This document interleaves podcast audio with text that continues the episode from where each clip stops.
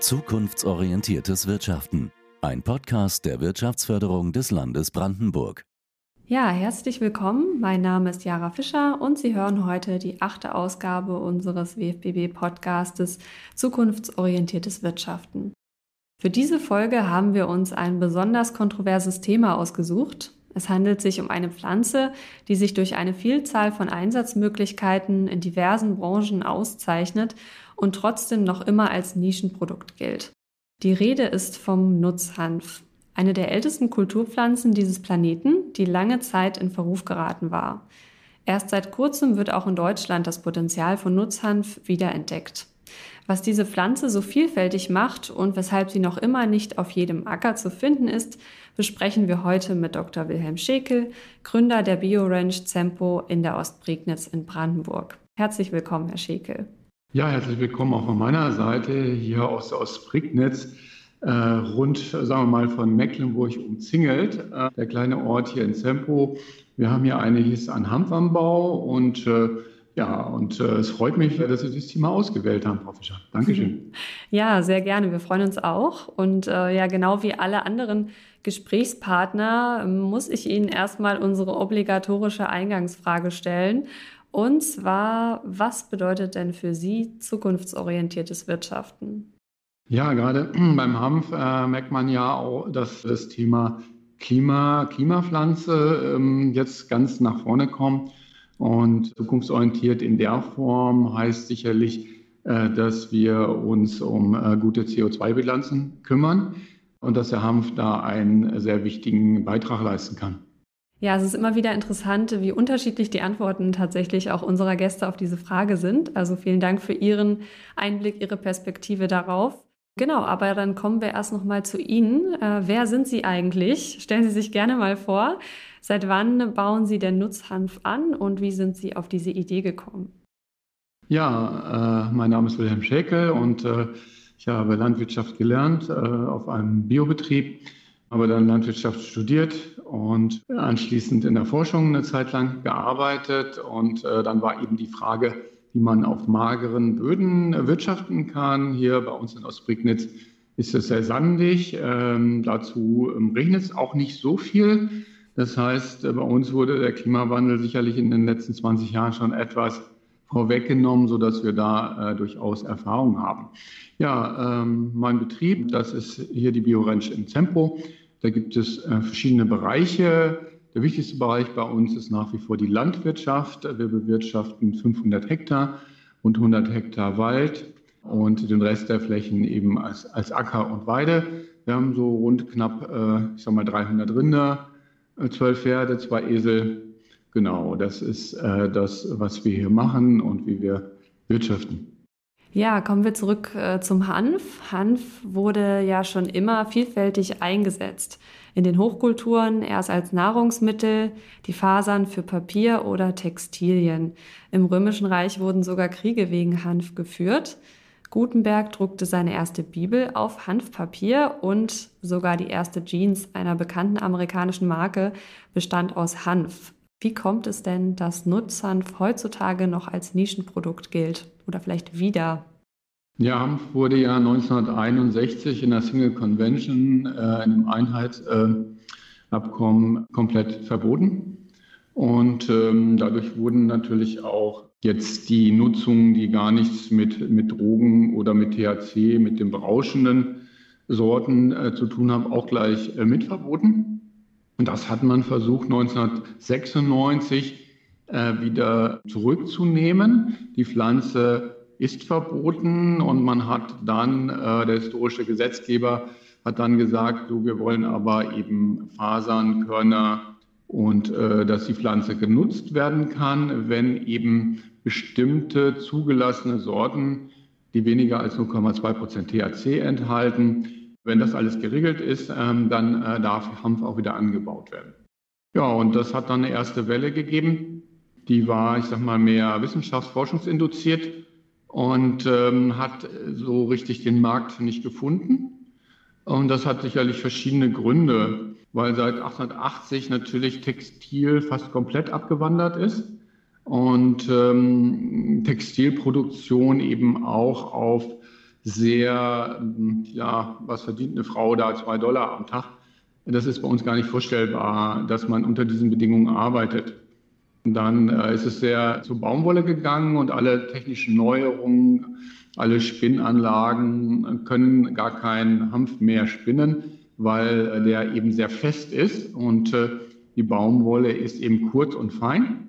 Und insofern, wenn man heute Baumwolle, äh, einen Hanf verspinnen will, wird er erstmal degeneriert. Das heißt, seine Superqualitäten werden erstmal kurz und klein geschlagen. Man nennt das dann Kotonisieren, also das Baumwolle ähnlich machen, um es dann wieder zu verspinnen. Das heißt, äh, man hat eben viel Wissen verloren, man hat die Technologie nicht weiterentwickelt in dem Verhältnis und ähm, diese Wirtschaftsbereiche sind abgewandert in Bereichen, wo äh, eben die Sozialstandards äh, nicht unseren Standards entsprechen. Okay, ja, seitdem ist dann ähm, eine lange Zeit vergangen. Ähm, erstmal ja eine Pause für das, für das, äh, für den Nutzhanf. Ähm, in Brandenburg scheint sich jetzt aber etwas zu bewegen. Äh, laut einem Landtagsbeschluss vom Ende April soll eine hanfbasierte Wertschöpfungskette nun verstärkt ausgebaut werden, um, Zitat, das wirtschaftliche und ökologische Potenzial des Nutzhanfs auszuschöpfen, so Agrarminister Axel Vogel. Was bedeutet das denn jetzt hier für die Hanfbauern in der Region? Gibt es da wieder Hoffnung? Ja, wir sehen ja schon praktisch jetzt die zweite Welle. Wir haben jetzt die Flächen von der ersten Welle schon überrundet. Und tatsächlich äh, gibt es in diesem Jahr auch einen kleinen Rückschlag, dass die Märkte das so nicht aufnehmen können, was wir produzieren. Das ist aber ganz normal bei sich entwickelnden Märkten, dass Angebot und Nachfrage immer so ein bisschen, äh, sagen wir mal, einer ums andere. Äh, erstmal ist nicht genug da und wenn man dann mehr anbaut, dann ist plötzlich auch schnell mal zu viel da bei äh, so kleinen Märkten. Ja, ähm, heute ist das Nutzungsspektrum eigentlich ja viel größer, weil äh, tatsächlich ein Bedarf da ist, äh, dass Kunden vor allen Dingen auch im Biobereich eben Hanfsamen zur menschlichen Ernährung einsetzen und nicht nur als Vogelfutter in verschiedensten Formen. Dann eben das Hanfsamenöl, also das Öl aus den Körnern. Das ist sehr beliebt und äh, vielleicht hat es der eine oder andere sicherlich auch mal im Radio gehört. Ich finde diese Werbung furchtbar, es ist so ein Ohrwurm.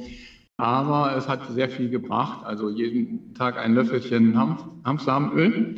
Das ist ein bisschen vergleichbar auch, auch mit dem brandenburgischen Leinöl. Ne, das ist einfach geschmacklich natürlich ein bisschen ähm, anders als, als andere Öle. Und deshalb ähm, braucht man wahrscheinlich einen gewissen Gewöhnungsprozess. Aber vom Prinzip her ist gerade das Hanfsamenöl ein perfektes Öl insofern, weil es genau das Verhältnis von Omega-3 zu Omega-6-Fettsäuren hat, wie wir das als Mensch brauchen. Ne, die Amerikaner beispielsweise, die essen Fischölkapseln, um halt Omega-3 und das kann man alles auch vegetarisch hinkriegen, nämlich äh, mit Leinöl oder mit Hanfsamenöl. Und da würde, gebe ich dem Hanfsamenöl eigentlich eine, eine, große Zukunft bei uns. Jetzt in den USA ist es so, ähm, die stehen eher auf Proteinpulver. Äh, jetzt die Pflanze ist ja gleichzeitig eine Eiweißpflanze und eine Ölpflanze und hat extrem äh, wenig Kohlenhydrate. Ne? Vielleicht knapp unter drei Prozent Kohlenhydrate drin. Äh, sonst haben wir eher Früchte, die entweder Eiweißfrüchte sind oder Ölfrüchte und Hanf kann halt beides. Ja, dann bis zu 30 Prozent Öl drin und auch nochmal ähm, über 25 Prozent Eiweiß. Und wenn man das schält, kann man da ein Proteinpulver draus machen, das bis zu 50 Prozent Eiweiß hat. Meiner Meinung nach ernährungsphysiologisch ist das eigentlich zu viel.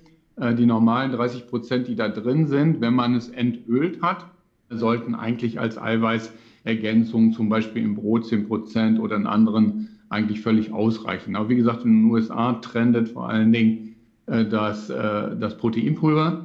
Und da ist das Öl fast ein Abfallprodukt. Bei uns trendet eher das Öl und das Hanfmehl. Äh, da braucht man sicherlich noch äh, mehr Kunden, äh, die das abnehmen. Ja, dann haben wir einen riesigen Bereich, der leider eher aus Importen bedient wird und zurzeit auch nicht wirklich legal ist. Das ist das CBD-Öl. Eigentlich gibt es kaum Produkte, die als Nahrungsergänzungsmittel zugelassen sind. Viele Hersteller versuchen sich in Umgehungstatbeständen wie Kosmetik, aber in der Werbung steht dann trotzdem drin, dass man die, sich das unter die Zunge tropfen soll. Und das heißt, im Augenblick gibt es eigentlich keinen wirklich legalen Weg, um äh, Hanfblütenöl, das wäre ja sozusagen eben dann äh, das Produkt, was man da aus den Hanfblüten gewinnt, äh, in den Markt zu bringen. Und dadurch kommt es eher als Import und ist eher, sagen wir mal, ein Graubereich. Und das ist natürlich ein Produkt, was, äh, ich sage mal, sehr gesund ist und äh, hochinteressant ist, auch langfristig für die ähm, Getränkeindustrie. Die wollen gerne, sagen wir, 10 Milligramm pro äh, Wellnessgetränk äh, CBD äh, reintun. Und dazu muss es aber eben auch so aufbereitet sein, dass äh, keinerlei THC, also der berauschende Bestandteil drin ist. Und dass es eben, äh, normalerweise ist das fettlöslich, dass man das eben, eben wasserlöslich hinkriegt.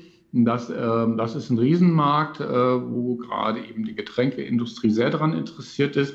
Und so gibt es halt äh, verschiedene Bereiche, wo zurzeit großes Interesse ist, wo aber aufgrund der rechtlichen Bedingungen äh, das in Deutschland für inländische Erzeuger schwierig ist. Beziehungsweise, wenn man das legal machen will, äh, ist es äh, im Grunde fast unmöglich. Mhm.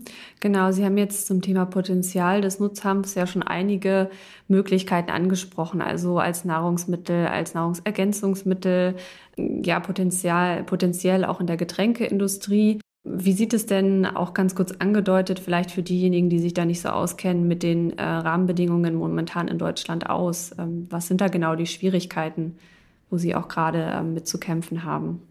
Ja, wir haben äh, ein genau, Genehmigungssystem. Das heißt, als Landwirte zeigen wir den Anbau an. Wir müssen genau ähm, die Original, ja, von so einer Zuchtfirma, da ist, äh, sind die Säcke praktisch, da sind halt so ähm, Originalkärtchen dran äh, und die muss man tatsächlich wirklich im Original zum Amt bringen, dass man nachweist, okay, wir haben wirklich genau dieses Saatgut eingebracht. Und im Agrarverfahren ist es ja so, dass praktisch ja äh, über, über Luftbildkontrolle genau die Flächenstabilität, also genau äh, festliegt, genau auf der und der Fläche ähm, habe ich das angebaut. So, jetzt hat man das eben angezeigt und dann äh, muss man den Blühbeginn melden. Jetzt habe ich beispielsweise letzte Woche den Blühbeginn gemeldet. Und ähm, jetzt kriegen wir nächsten Donnerstag eine Kontrolle wo ähm, von der Bundesanstalt für Landwirtschaft und Ernährung eben äh, zwei Leute rauskommen. Manchmal ist auch nur einer, die dann die Felder kontrollieren und prüfen, aha, ist das Feld da, äh, wo es angegeben ist und habe ich mit dem Blühbeginn korrekt gemeldet. Dann äh, werden äh, Proben gezogen und die laufen tatsächlich zickzack über den kompletten Acker und äh, beproben den. Und das obere Drittel der Blüte wird dann ermittelt ob das unter 0,2 Prozent THC hat. Mhm. Das äh, ganze Verfahren dient halt praktisch aber nur der Kontrolle des Saatgutes. Mhm. Das heißt, das äh, spielt eigentlich eher für den Züchter eine Rolle und das ist leider für osteuropäische Züchter, die noch nicht so lange eben hier im Markt sind, sind äh, fast alle rausgefallen weil in Osteuropa eben diese Grenze nicht galt und die Franzosen haben lange dran gezüchtet und haben viele Sorten, die tatsächlich diese Werte einhalten. Ähm, wie gesagt, das ist ein bisschen schade, aber das ist für uns durchaus möglich mhm. und machbar. Trotzdem ist es schwierig bei den Nahrungsmitteln, weil da gelten eben Richtwerte des Bundesinstituts für Risikovorsorge. Und 0,2 Prozent äh, hört sich erstmal nicht viel an. Aber dort ähm, ist der Richtwert ein Mikrogramm pro Kilogramm Körpergewicht und das ist äh, pro ist halt ein Millionstel Gramm, das ist nicht viel. Das heißt, bei einem normalgewichtigen Menschen sagen wir mal 70 Mikrogramm. Und das sind die Werte, die wir nicht in jedem Jahr einhalten können. Und das macht es ökonomisch auch fragwürdig, wenn man jedes dritte Jahr die Ernte nicht wirklich verkaufen kann vor allen Dingen in trockenen Jahren. Wir hatten Dürrejahre und die haben dazu geführt, dass wir eine sehr tolle Blütenentwicklung hatten und sehr viel Cannabinoide auf der Blüte waren und dann eben auch ein bisschen mehr THC. Aber wir kommen nicht in den Bereich, äh, wo eine Rauschwirkung erzeugt wird. Dazu müsste schon jemand irgendwie da ein Labor aufbauen und größere Mengen extrahieren. Das ist durchaus denkbar. Aber jetzt, äh, jemand kauft sich auch nicht einen Apfelsaft und holt die 0,5 Prozent Alkohol daraus, um äh, daraus äh, einen 40-prozentigen äh, Schnaps zu machen. Das ist, äh, mhm. sagen wir mal, aus äh, ökonomischen Gründen eigentlich, äh, eigentlich Blödsinn. Aber wir haben eben beim Hanf ähm, Grenzwerte, die haben den Sicherheitsfaktor 36 oder zwischen 30 und 40. beim Alkohol haben wir einen Sicherheitsfaktor, glaube ich, zwischen 0 und 5. Und bei Heroin ist der Sicherheitsfaktor 5 also bei harten Drogen. Das heißt, äh, Cannabis hat einen besonders hohen Sicherheitsfaktor und es macht es dann fast unmöglich, äh, diese Richtwerte einzuhalten. Das ist zwar nicht strafbar, weil es kein Gesetz ist, aber es führt dazu, dass ähm, Gesundheitsbehörden beispielsweise bei Kunden von uns in Berlin äh, das kontrolliert haben. Und wir hatten da äh, Werte weit unter 0,2. Das waren irgendwie zwischen 280 und 400 Mikrogramm und haben daraufhin einen bundesweiten Produktrückruf veranlasst. Und unsere ähm, Kunden äh, letztlich haben seitdem nichts mehr bestellt. Bei einem anderen Kunden war es halt so, dass äh, sie genötigt worden sind zu unterschreiben, dass sie kein, kein Hanfblatttee mehr verkaufen, obwohl äh, diese Tees äh, unserer Meinung nach den geltenden Gesetzen entsprechen und man kann in jeder Apotheke und auch in jedem Supermarkt vergleichbare Produkte kaufen. Aber in Berlin ähm, ja, war irgendwie da ein gewisser Verfolgungsdruck auch auf Hanfblatttee. Obwohl das seit 96 nicht der Fall war, äh, war das jetzt seit zwei Jahren ins Visier gekommen. Und äh, unsere Rechtsauffassung hat sich im Prinzip bestätigt durch ein Gerichtsurteil vom, ich glaube, vom 24.03. Äh, war das, vom äh, Bundesgerichtshof. Trotzdem hat es dazu geführt, ähm, dass unsere Kunden jetzt eben erstmal abwarten. Mhm. Na, und äh, obwohl ähm, wir da rechtlich auf der sicheren Seite sind, ist es halt eben ärgerlich und das äh, verursacht letztlich äh, einen wirtschaftlichen Schaden. Und äh, gut, äh, das hat jetzt äh, die Entwicklung doch, sagen wir mal, ein bisschen, deutlich, deutlich gebremst, was zumindest was jetzt Hanftee angeht. Ja, den äh, Hanfblatttee, den äh, haben Sie auch selbst bei sich auf dem Hof im Angebot, richtig? Ähm, genau. Genau. Gibt es da noch weitere ähm, Lebensmittel, die Sie anbieten? Wir würden auch gerne Hanfblütentee anbieten, aber das äh, machen wir aus genannten Gründen nicht. Mhm. Äh, wir haben bei uns auf dem Hof dann ein, ein Blattmehl, das ist für Smoothies gut. Also man äh, braucht ja ein bisschen Grün jeden Tag und äh, also jeden Tag so einen Löffel äh, Hanf, Hanfgrünmehl in Smoothie. Dann eben die Körner, das sind ja botanische Nüsse, das heißt bei uns heißen sie dann Hanfnüsse, das sind die Hanfsamen. Und dann gibt es auch noch einen Tee. Äh, Fontane ist ja bei uns in der Region berühmt und war ein Teetrinker und deshalb haben wir im Fontane-Jahr dann auch einen Fontane-Tee gemacht äh, mit einem schicken Grün, grünen Tee in der Mischung mit Hanf. Das sind äh, Produkte, die wir im Hofladen verkaufen, vor allen Dingen aber am meisten, äh, denke ich mal, geht bei uns das, das Hanföl, das, das Hanfsamenöl. Ja, die Pflanze ist nicht nur zum Verzehr geeignet, um nochmal auf ein anderes Potenzial dieses, äh, dieser Pflanze zu kommen. Sie bieten auf Ihrem Hof ja auch Workshops an, in denen Sie zeigen, wie Hanf als Baustoff genutzt werden kann, also in Form von Hanfkalk oder Dämmwolle. Das heißt, wenn ich das richtig verstehe, ähm, entstehen schon ganze Häuser auf Hanfbasis. Ist das richtig? Ja, genau. Also aus landwirtschaftlicher Sicht ist das sicherlich der Markt, äh, der das größte Volumen verspricht und äh, wo tatsächlich auch mal Fläche, sozusagen Fläche und Menge gebraucht wird, wenn sich das im Bausektor halt entwickelt. Wir müssen in den nächsten 30 Jahren alles energetisch sanieren und da sind Naturbaustoffe äh, eine gute Wahl. Und ähm, gerade die Hanffaser ist ja sehr robust und wir wissen eben auch aus der Seefahrt, wo sie als Segel, als Tau genutzt wurde, wenn sie mal feucht wird, schimmelt sie nicht und äh, ist die stärkste Faser, die wir haben. Es kann Feuchtigkeit aufnehmen, kann Feuchtigkeit abgeben.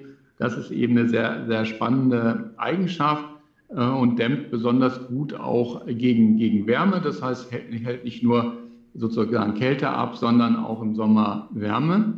Und ähm, das ist sicherlich auch schon länger bekannt, dass man eben, wie man äh, mit, mit äh, Hanf-Dämmwolle äh, arbeiten kann. Hat sich aber im Markt bisher mengenmäßig noch nicht so, äh, sagen wir mal, bemerkbar gemacht. Aber hier in Nordbrandenburg ist da auf jeden Fall sozusagen der bundesweite Marktführer, die Hanffaser Uckermark eben äh, in, in Penzlin, haben gerade diese Hanfdämmwolle eben äh, promotet und äh, auch weiterentwickelt. Ja, was jetzt neu ist und vor allen Dingen in Deutschland neu, in Frankreich wird es schon länger gemacht, das ist der, der Hanfbeton, Hempcrete oder Hanfkalk.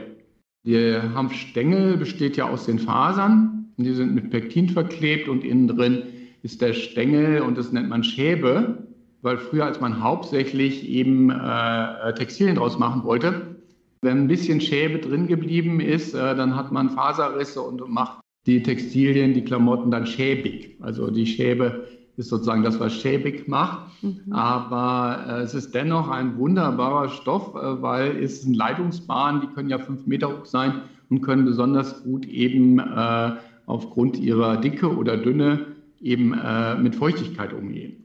So, und jetzt mit diesem organischen Stoff, wenn ich den kombiniere eben mit Kalk, also normalen Luftkalk oder Weißkalkhydrat, wie man den im Baumarkt kaufen kann, und das mischt, äh, dann habe ich einmal den Kalk und habe dadurch eben äh, einen hohen pH-Wert. Da gibt es keine Schädlinge, die reingehen. Und diese Kombination dann mit dem Organischen äh, gibt einen Baustoff, einen Leichtbeton, der äh, doppelt so gut dämmt wie Holz. Der Nachteil ist, dass er nicht lastabtragend ist. Das heißt, man braucht entweder eine Skelettbauweise oder eine Rahmenbauweise oder eine Fachwerkbauweise, um das halt zu kombinieren. Und es gibt eben verschiedene Möglichkeiten, dass man äh, zum Beispiel vorher Hanfsteine macht oder dass man es in situ auf der Baustelle eben verschalt und äh, praktisch auf der Baustelle halt zubereitet und stopft. So, und dann gibt es natürlich noch ein paar Feinheiten. Das heißt, man kann da ein bisschen Romanzement reintun, dass es schneller abbindet, weil der Kalk braucht halt 28 Tage. Mhm. Und äh, einfach auch ein bisschen Bau-Know-how, um damit umzugehen. Und wenn man aber mal Räume erlebt hat, vor allen Dingen auch in der Altbausanierung, kann man damit innen äh, die Außenfassade so lassen, wie sie ist und innen irgendwo zwischen 12 und 20 Zentimeter Hanfkalk rein, je nachdem, wie man denkt. Also 20 Zentimeter ist sicher die Luxusvariante, aber man verliert natürlich ein bisschen Raum auch äh, und deshalb gehen viele, sagen wir mal so, auf, auf 12 Zentimeter. Da kriege ich auch im Altbau die Wärmedämmung und habe gleichzeitig aber diesen guten Umgang mit der Feuchtigkeit sowohl von außen als auch innen. Und ähm, der Hanfkalk reinigt auch die Raumluft. Ne, da gibt es äh, wirklich richtig gute Liste von Vorteilen beim Hanfkalk, vor allen Dingen eben auch für die Altbausanierung. Mhm. Aber es gibt auch das erste Tiny Hemp House in Brandenburg, in äh, Oberkrämer. War ein schöner Bericht in der Süddeutschen drin. Äh, natürlich ein kleines Haus, aber eben vollständig tatsächlich mit Hanfkalk gebaut. Und äh, hier bei uns in der Region gibt es eben auch eine Altbausanierung. Im Augenblick sind die Wände noch offen. Wenn man sich anschauen will, müssen wir es jetzt machen. Wir haben da auch tatsächlich einen Workshop gemacht, äh, wo viele Leute da waren, auch Architekten da waren, sich das angeguckt hat, haben, wie man Altbausanierungen eben mit Hanfkalk machen kann. Mhm. Ja, und ähm, wie sieht es dann mit der äh, CO2-Bilanz aus? Das ist ja immer die wichtige Frage, vor allem auch in der Bauindustrie. Also Sie haben schon gesagt, dass ähm, sich Hanfkalk noch nicht im großen Stil durchsetzt. Aber ähm, wenn wir jetzt mal von den Tiny Houses ausgehen, lohnt sich das? Ähm, und, und auch darüber hinaus, welche anderen Effekte hat Nutzhanf ähm, vielleicht für die Landwirtschaft? Ja, wenn man sich äh, einen CO2-Fußabdruck anschaut, wird beim Hanfkalk äh, effektiv ähm, Kohlenstoff ist Kohlenstoff minus 90 Prozent von der CO2-Bilanz. Der Kalk braucht ungefähr ein Drittel der Energie, die Zement braucht. Ne, Zement ist so das energieintensivste.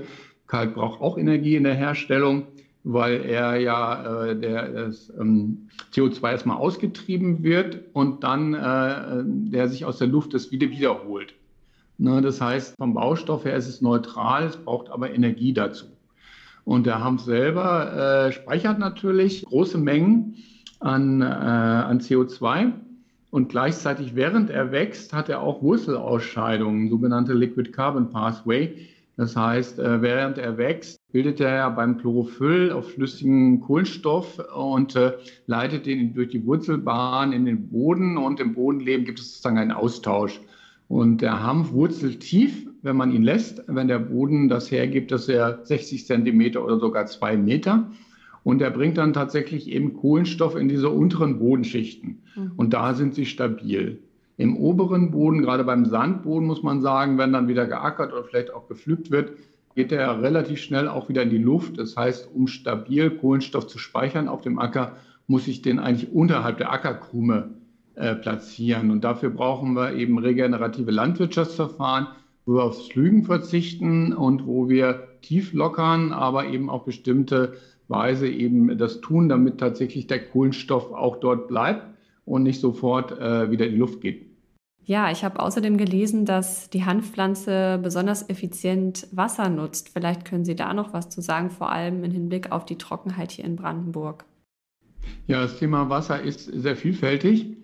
Ähm, deshalb kann man so pauschal gar nicht antworten. Aber wenn man es mit Baumwolle vergleicht, ist äh, Hanf sechsmal wassereffizienter. Da gibt es äh, Untersuchungen auch aus Potsdam, die den äh, Hanf da untersucht haben und wirklich genau geguckt haben, wie viel Wasser braucht er nun.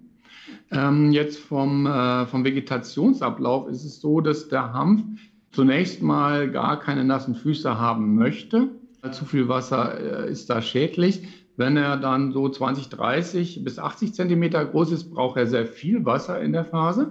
Und äh, wenn er diese Größe erstmal erreicht hat, äh, dann kann er sehr, sehr sparsam mit Wasser umgehen und äh, kann grün bleiben. Wir hatten in den Dürrejahren hier ähm, dann nicht so den Massenertrag, aber es waren noch grüne Felder, so dass Gäste, die hier ins Dorf kamen, sagen, hä, wieso ist denn hier Dürre? Ist doch alles grün. Mhm. Und das Grün hat einen riesen Vorteil, weil es kühlt ja. Ne, wir bauen die Wälder um äh, und äh, wir versuchen eben die grüne Brücke, dass möglichst auch grüne Pflanzen auf dem Acker stehen, die aber eben nicht zu viel Wasser brauchen. Und der Hanf äh, kann dann von unten auch äh, Blätter abwerfen. Das heißt, man sieht dann, dass er von unten leicht trockener wird, ist oben aber immer noch grün. Und wenn es dann äh, wieder, äh, sagen wir mal, im September Wasser gibt, dann zieht er nicht mehr ganz so durch, aber eben äh, kann dann auch noch ein bisschen nachholen, sodass eben, äh, äh, sagen wir mal, schwache Zeiten überbrückt werden können. Grundsätzlich muss man natürlich sagen, ohne Wasser äh, wächst eben nichts. Aber wie geht die Pflanze mit dem Wasser um? Äh, und was passiert mit dem Wasser? Ne? Für mhm. den Klimawandel ist es halt äh, wichtig, kühlen, kühlen, kühlen. Ist ja irgendwie logisch, weil es wird wärmer und wir müssen halt kühlen. Und kühlen tun wir mit äh, grünen Pflanzen.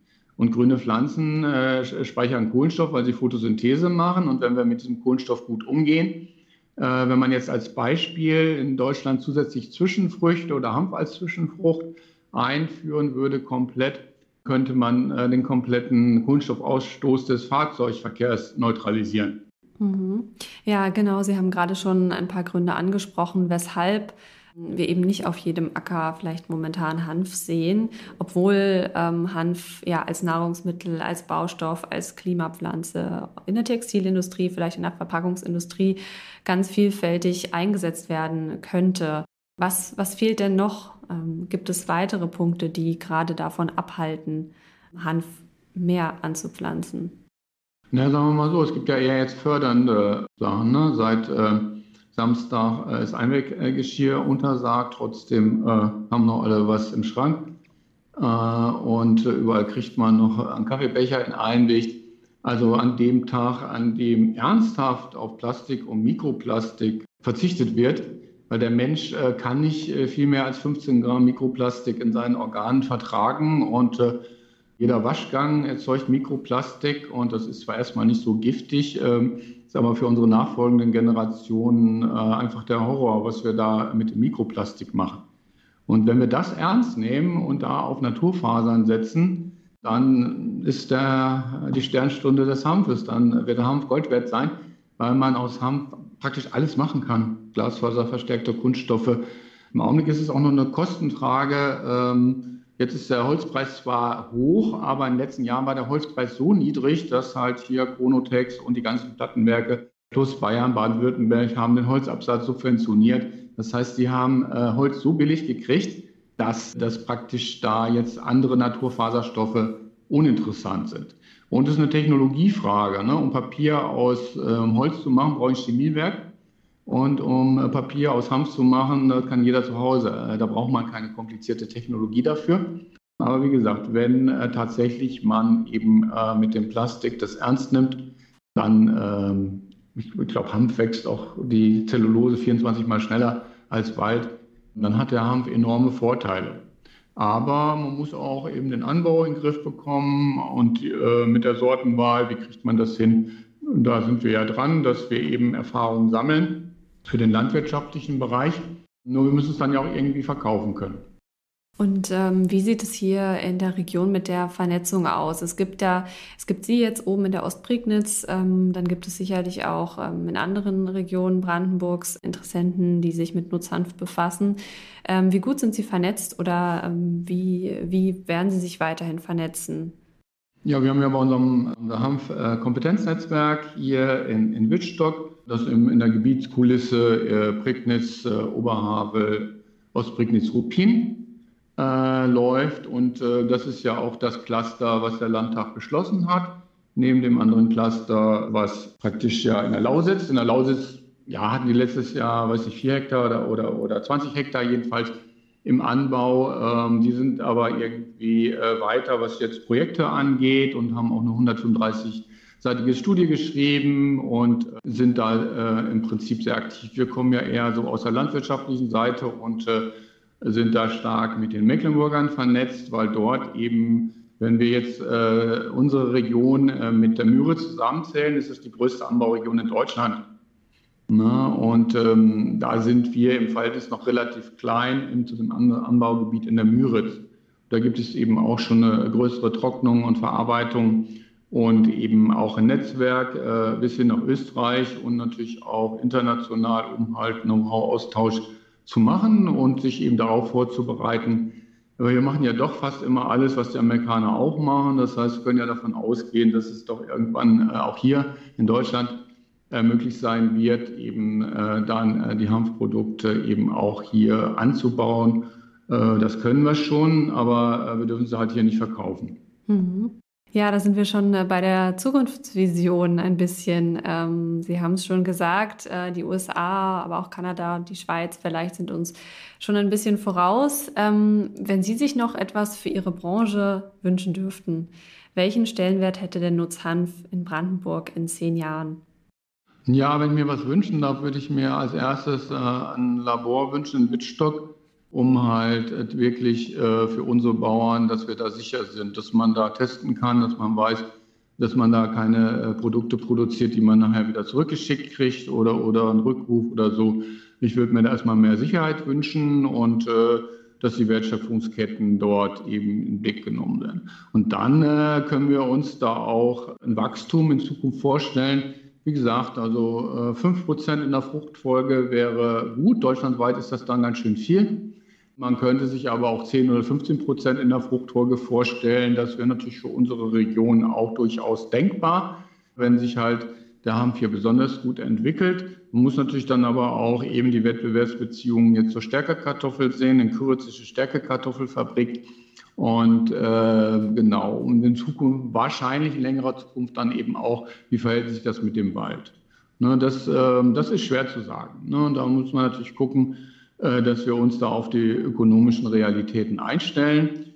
Ich bin eigentlich ein Gegner von Subventionen. Im Augenblick fordern viele Subventionen, weil es ist ja eine Klimapflanze, es ist ganz toll. Aber Subventionen werden tendenziell zu einer Überproduktion führen, ähm, so dass gerade die ersten Betriebe und die Pionierbetriebe vielleicht eben äh, nicht so, mhm. dass man da vielleicht ein bisschen vorsichtig sein muss. Ne? Also Deshalb sehe ich das jetzt nicht so rosig, aber ich sehe es als wichtiges Thema. Okay, vielen Dank, Herr Schickel. Das war für mich ein sehr interessantes und angenehmes Gespräch. Ich habe auf jeden Fall eine Menge gelernt und wir beobachten die Entwicklungen weiter mit Spannung und bleiben hoffentlich in Kontakt.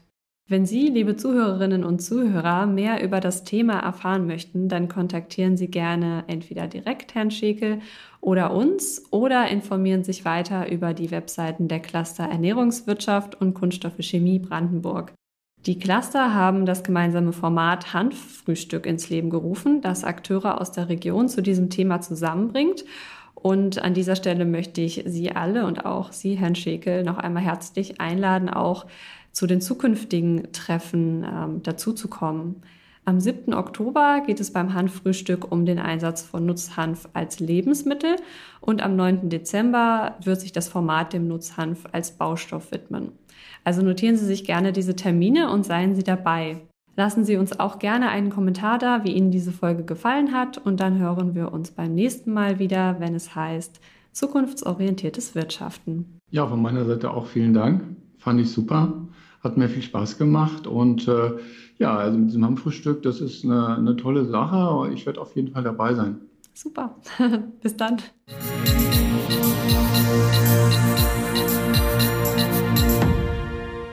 Zukunftsorientiertes Wirtschaften. Ein Podcast der Wirtschaftsförderung des Landes Brandenburg.